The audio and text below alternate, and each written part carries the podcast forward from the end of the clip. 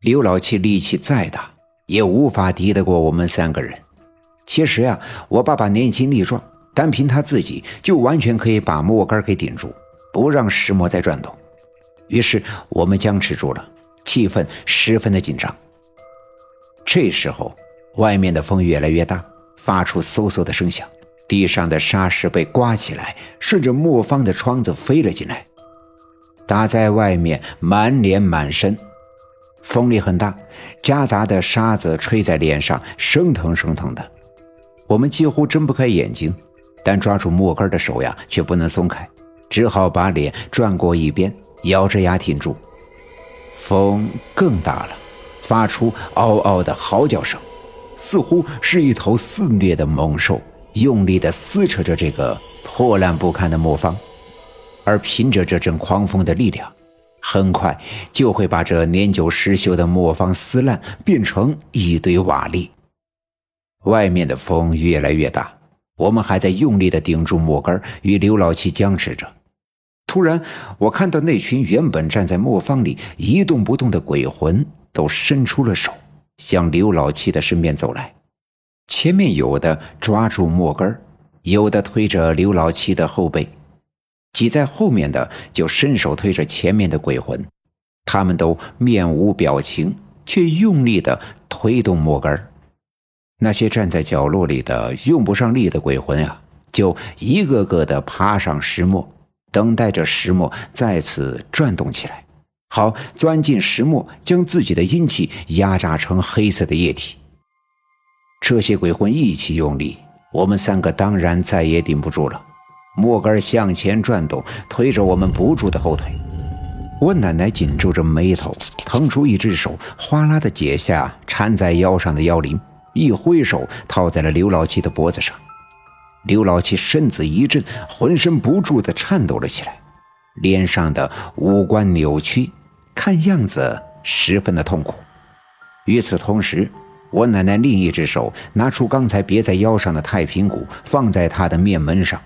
另外一只手呀，超出鼓边，挥动手臂，用力地敲了一下。太平鼓紧贴着刘老七的脸，所以敲上去啊，发出沉闷的声响。磨坊不大，四外都是石头墙壁，这啪的声响在磨坊里急促地回荡。与此同时，那些刚才还在用力地推磨杆的鬼魂们一下子僵住，低着头一动不动。而刘老七瞬间变成了一道青烟，附在了太平鼓的鼓面上。刚才我奶奶套在他脖子上的腰铃啊，哗啦的一声掉在了地上。刘老七被吸附在了太平鼓之上，那些鬼魂也僵在了原地。而我和我爸爸还正在用力的顶着木杆当对面相反的力量一下子消失，石磨轰隆隆的向相反的方向转动了一下。我们毫无准备，向前趔趄了一下，差点摔倒。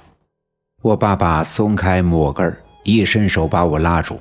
没等说话，我奶奶把手里的太平鼓一下子塞进了我爸爸的手里，大声的冲我爸爸喊道：“老二，快把这个拿到刘老七家，快！”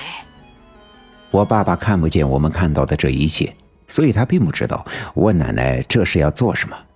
但他看到我奶奶的神情，就知道事情紧急，来不及多问，接过太平鼓抱在怀里，一转身就跑出了磨坊。刚才那阵风，已经在磨坊的外面变成了一阵龙卷风。借着暗淡的夜色，可以看到这阵龙卷风卷着尘土、沙石和干枯的树叶和落叶，旋转着、弯曲着，一直向上。直冲天际，看不到尽头。空气中到处都是扬起的灰尘，令人很难睁开眼睛。我爸爸一只手拿着太平鼓，另外一只手拉起衣襟挡住口鼻，顾不得那些飞扬的沙石打在脸上的疼痛，抹头就往西面跑去。我爸爸刚跑出去不远，那阵龙卷风猛地吹响那破烂的磨坊。我爸爸已经顾不得许多。尽管他不能像我和我奶奶一样清楚地看到这到底发生了什么，但他知道呀，只有按照我奶奶的安排做才是最正确的选择。他迈开大步，头也不回地往西跑，直奔刘老七的家。刘老七的家原本就离磨坊不远，而当我爸爸跑出磨坊周围的十几丈距离之后，也将刚才那阵狂躁的龙卷风甩在了身后。这阵龙卷风似乎只发生在磨坊的周围。刘家镇其他的地方，以及正在小路上向西狂奔的我爸爸的周围，仍旧保持着夜晚的安静和深邃。